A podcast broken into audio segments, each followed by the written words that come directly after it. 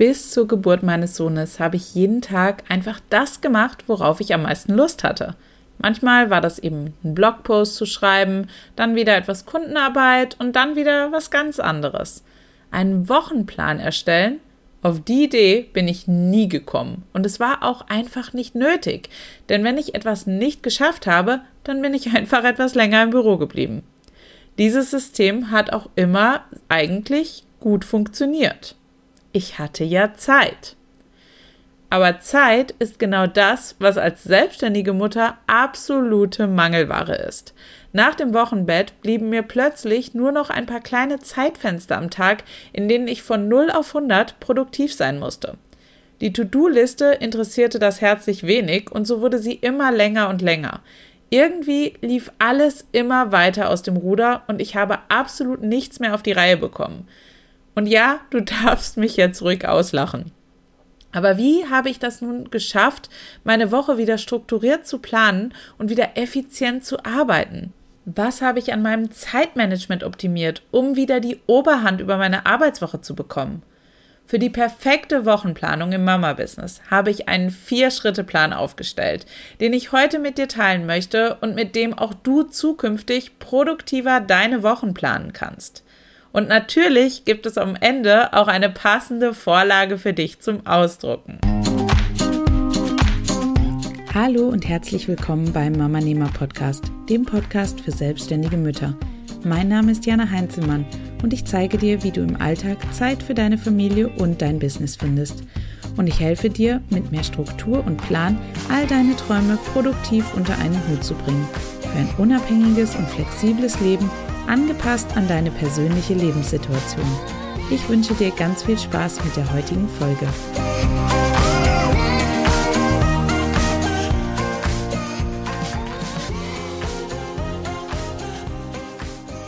Bevor wir jetzt aber in die konkrete Wochenplanung gehen, möchte ich vorab noch ein paar grundlegende Fragen mit dir klären. Fangen wir gleich mal mit der wichtigsten Frage überhaupt an. Was ist überhaupt ein Wochenplan und wofür brauche ich ihn? Ich sehe den Wochenplan als Grundgerüst für meine Arbeit an. Sozusagen der rote Faden, der mich durch die Woche führt, sodass ich eben ganz genau weiß, was ansteht, ohne vorher erst lang und breit darüber nachdenken zu müssen. Denn nicht vergessen, im Mama-Business lautet diese Wiese immer überall dort Zeit sparen, wo es möglich ist und sich nicht mit sinnfreien Dingen aufhalten. Es wirkt vielleicht nicht so, aber alleine durch das Wissen, was gerade am wichtigsten ist, kannst du eine ganze Menge Zeit einsparen, die du viel besser für sinnvolle Dinge nutzt. Ein Wochenplan hilft dir außerdem dabei, ganz genau zu wissen, wie lang du für etwas brauchst, deine Aufgaben zeitlich besser einzuteilen und so deine To-Do-Liste nicht unnötig zu überfrachten. Und dein Wochenplan zeigt dir nicht nur die Dinge auf, die auf deiner To-Do-Liste stehen, sondern auch alle anderen Dinge, die privat oder beruflich erledigt werden müssen, deine privaten und beruflichen Termine und Zeit, die du für dich selbst einplanst. Idealerweise hast du immer Zugriff auf deinen Wochenplan und kannst direkt mit einem Blick darauf sehen, was wann ansteht und wie viel Zeit du dafür zur Verfügung hast. Wochenplan zum Ausdrucken oder doch lieber digital? Kommen wir nun zur Gretchenfrage unter allen Fragen zum Wochenplan.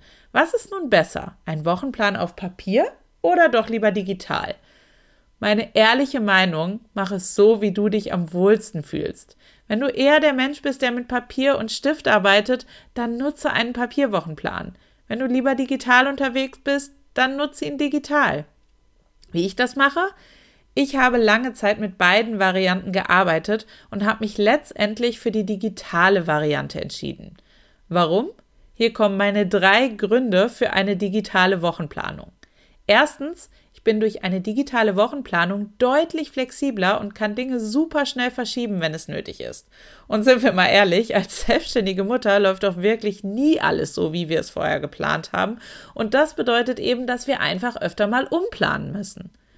Zweitens, ich habe meinen Wochenplan immer und überall mit dabei, weil ich einfach meinen Kalender am Laptop dafür nutze und der sich eben auch mit dem Kalender auf meinem Handy synchronisiert.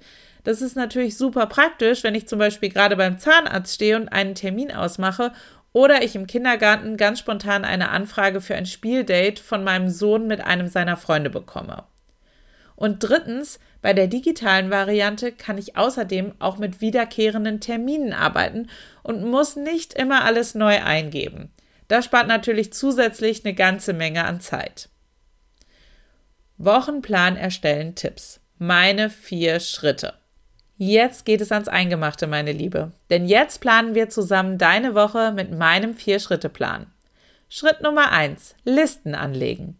Ich bin ein riesengroßer Fan von Listen und strukturiere alle Informationen, die täglich bei mir eintreffen, in unterschiedlichen Listen, Kalendern und Übersichten. Folgende Listen verwende ich für meine Wochenplanung. Erstens Liste fürs Daily Business. Alles, was regelmäßig gemacht werden muss, habe ich mir in eine große To-Do-Liste eingetragen. Das sind Dinge wie Blogposts schreiben, Podcast-Episoden aufnehmen und schneiden, Kundenarbeit, Einkaufen, sonstige Haushaltsdinge, private und berufliche Termine und so weiter. Sobald ich merke, dass ich eine Sache jede Woche wieder mache, kommt diese Sache auf meine Liste. Zweitens. Elektronischer Kalender. In meinem elektronischen Kalender auf dem Laptop trage ich alle wichtigen Termine ein, die fest ausgemacht sind und die ich auf keinen Fall verpassen sollte.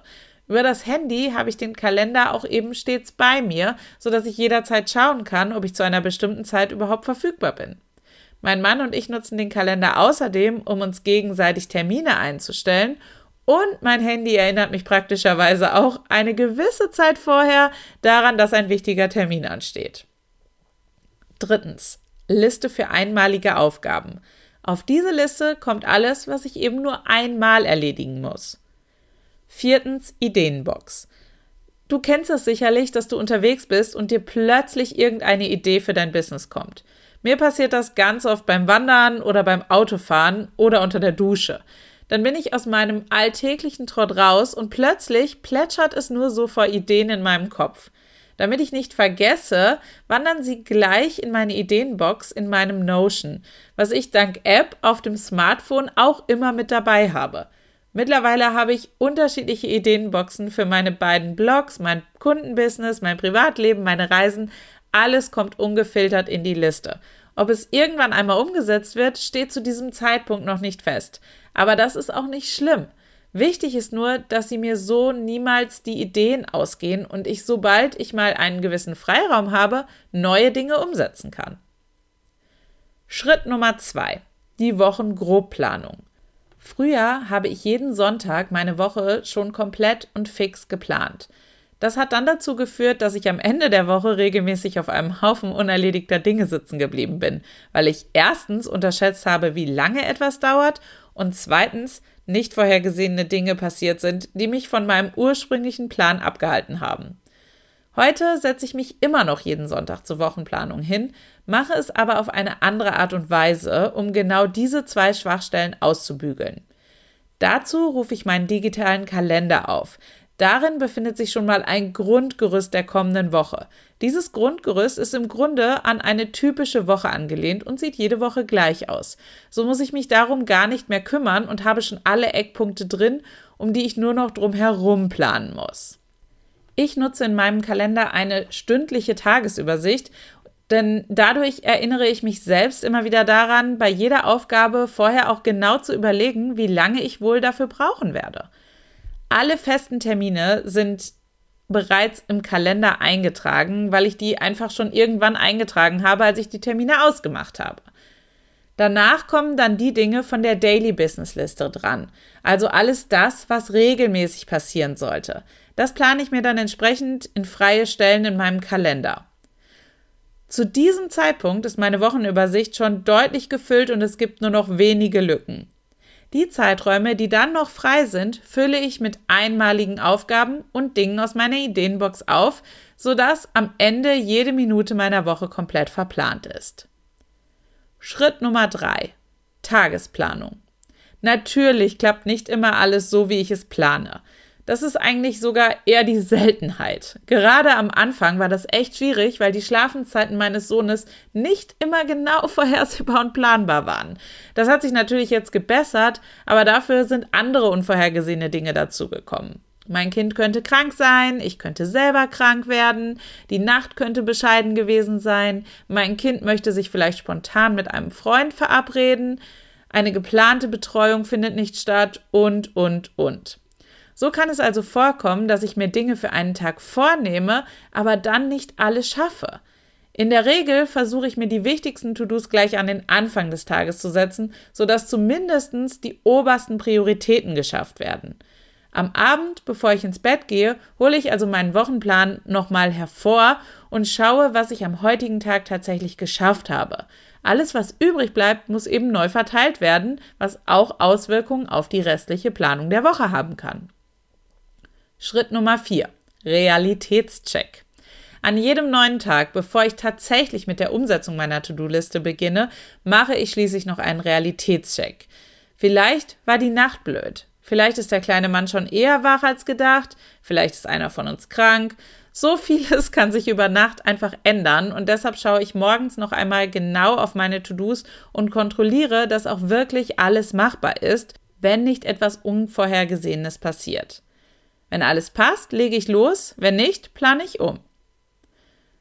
Wochenplan erstellen, Vorlage zum Ausdrucken. Und damit dir der Start in deine perfekte Wochenplanung noch leichter fällt, kannst du dir meine kostenlose Wochenplanvorlage herunterladen. Den Link dazu findest du in den Show Notes. Noch weitere Fragen? Dann lass uns auch die noch klären. Du hast noch mehr Fragen zur Wochenplanung? Kein Problem. Lass uns alles klären, was dir auf dem Herzen liegt. Sollte am Ende doch noch eine Frage offen sein, dann schreib sie mir gern in die Kommentare unter dem Episodenbeitrag oder schreib mir einfach eine E-Mail an jana.mamanema.de, damit ich die Frage nachträglich hinzufügen kann.